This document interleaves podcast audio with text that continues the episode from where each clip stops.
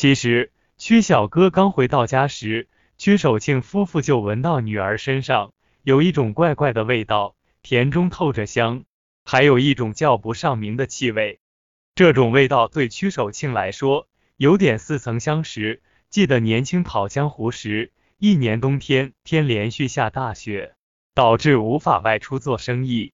与曲守庆一同住在旅店的一位酒肉朋友，从一位卖野药的游方道士手中购买过一种药丸。这位酒肉朋友每当去青楼消遣时，都会拿上一粒。这位酒肉朋友曾对曲守庆说，到青楼后，偷偷的将药丸拌到糖果里，让风尘女吃下。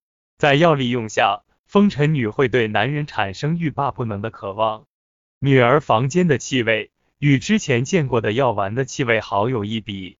难道由于是自己的女儿，这个念头只是在屈守庆脑海里一闪而过，理智告诉他不能胡猜乱想。由于玄正藏在布袋中的媚药只对女人起作用，虽说屈守庆的老伴田氏时年四十多，接近五十岁年龄。当他闻到女儿身上的气味而后，恍如回到年轻时，大有春心萌动的感觉。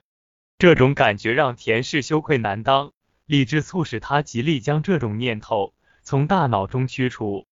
曲小哥独自在西厢房休息接近一个时辰，在媚药作用下开始癫狂。虽说曲守庆没有见过青楼中风尘女子吃下那种药丸时的表现。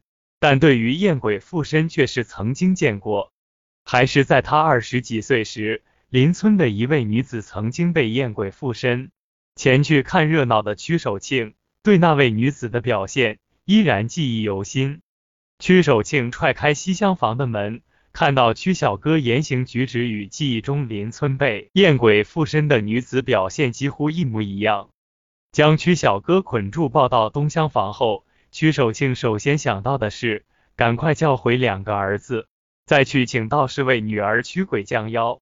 由于媚药散发出的气味，对于身为男人的曲守庆没有任何作用，加之情绪激动，救女心切，因此曲小哥房间里浓浓的气味，并没有引起曲守庆的注意。但媚药药力具有选择性的特点，让吸入其中的曲守庆的老伴田氏有了感觉。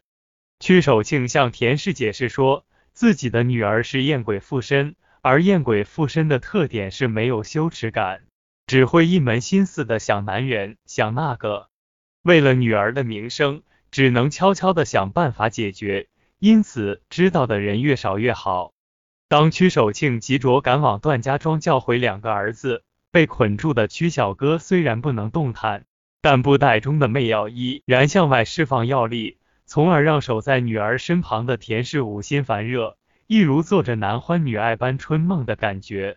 理智占据上风的田氏不觉心生惭愧，他担心自己会被艳鬼附身，担心女儿身上的艳鬼能够传染。田氏被自己的推断吓得机灵打了个冷颤，真若那样，家中没有爷们看管的情况下，自己若被艳鬼附身，寂静的夜里被艳鬼支配下。说出不堪入耳的话，做出不堪入目的动作，引来邻居观望，可就出了大丑了。想到此，田氏不敢继续待在屋里，匆忙来到院中，让秋夜的凉风拂面，以期让大脑始终保持清醒。屈守庆临行前提议叫大儿媳过来，田氏加以阻止。此时站在院中的田氏庆幸自己方才做出的这个决定是多么的正确。以上就是屈守庆回来后敲开大门，发现田氏站在院中的原因。当屈守庆问田氏为何不在屋里守候女儿时，由于两儿子在跟前，田氏又怎好开口告诉丈夫她的切身感受？田氏主张请北关济世堂掌门人陈家善，屈守庆则主张请无涯道观的玄正道长。屈守庆坚持认为女儿是艳鬼附身。降妖捉鬼倒是最专业。陈家善虽说也是一位术士，但是毕竟十几年前在白家村失过手，因此陈家善的道术还有待提高。田氏拗不过丈夫，对于房间气味的怀疑又不便说明，只好旁敲侧击的提醒说：“听老人讲，依附在人身上的鬼，会借着所依附之人的嘴来表达生前夙愿，但不会有气味产生。还他爹，你闻闻房间是一股子啥味道？难道说艳鬼不同于其他的鬼，依附在人身上时还会有气味而释放？屈守庆没有理会老伴的话，安排二儿屈小栋在家守候，他则与大儿屈小庄带上银两，连夜赶到无涯道观去请玄正。屈氏父子不会想到，他们所做的一切正是玄正所预设的。